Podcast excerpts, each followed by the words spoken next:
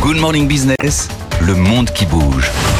Benahouda, on va revenir ensemble sur cette phrase d'Emmanuel Macron euh, prononcée euh, lundi soir qui continue de faire réagir. L'envoi de troupes au sol pour soutenir l'Ukraine ne doit pas être exclu. Du côté de l'Alliance Atlantique, on ne suit pas du tout ce raisonnement. Oui, dans le sens euh, de ce qu'a exprimé Emmanuel Macron, le spécialiste français des questions stratégiques, Bruno Tertré, écrit qu'il y a lieu parfois de renverser la table. Et pour lui, il faut lire à la lettre ce qu'a déclaré le chef de l'État français au lieu de se fier aux commentaires. Les diplomaties des grandes capitales européennes ont certainement procédé à cette analyse littérale. Et pour l'heure, le constat, c'est qu'aucune ne se félicite de ce renversement de table. Londres, Rome, Madrid, Varsovie restent sur la ligne réaffirmée hier par le secrétaire général de euh, l'Alliance Atlantique. Pas de plan pour l'envoi de soldats en Ukraine. Berlin, pour sa part, marque encore plus fermement ses distances. Olaf Scholz a exclu tout éventuel déploiement de troupes terrestres de pays de l'OTAN. Et le chancelier allemand précise lui-même que cela s'applique aujourd'hui comme pour l'avenir. Le chef du groupe parlementaire du Parti social-démocrate au pouvoir à Berlin adresse une leçon sur l'art de gouverner qui, dit-il, ne consiste pas en de paroles euh, fracassantes, mais se manifeste par un soutien concret tout en prenant en compte les risques d'escalade inhérents à toute guerre. Le vice-chancelier allemand s'autorise ainsi, en conséquence, à conseiller à la France de réfléchir plutôt à la façon d'augmenter enfin ses fournitures d'armement aux Ukrainiens.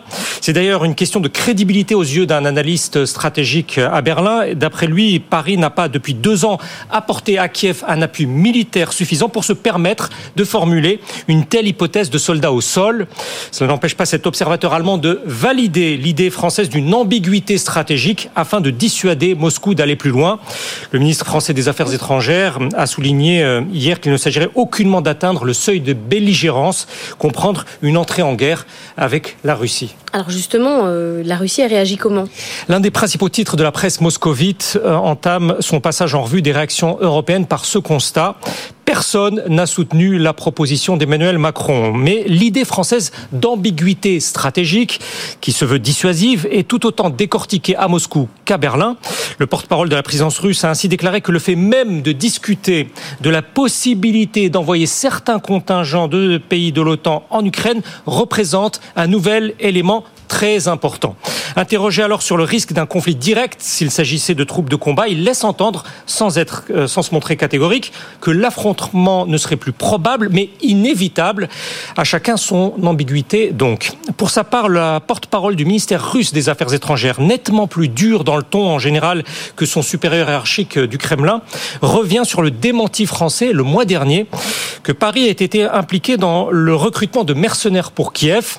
La France avait alors parlé d'une propagande grossière de Moscou. À la lumière de ces déclarations du président français, cette représentante de la diplomatie russe écrit, je la cite, Emmanuel, avez-vous décidé de former une seconde division Charlemagne pour défendre le bunker du président ukrainien Volodymyr Zelensky? Ça veut une allusion à l'unité de soldats SS regroupant des volontaires français combattant à la fin de la Seconde Guerre mondiale pour le Troisième Reich allemand. Dans cette volonté absolue, déterminée de jeter le discrédit sur les derniers propos de la France, le ministre russe des Affaires étrangères, lui, proclame que les Français et le président Macron sont excessivement enthousiastes à l'idée de convoquer toutes sortes d'événements, se souciant peu de leurs résultats potentiels. Je n'attacherai pas trop d'importance aux conférences organisées à Paris. Fin de citation.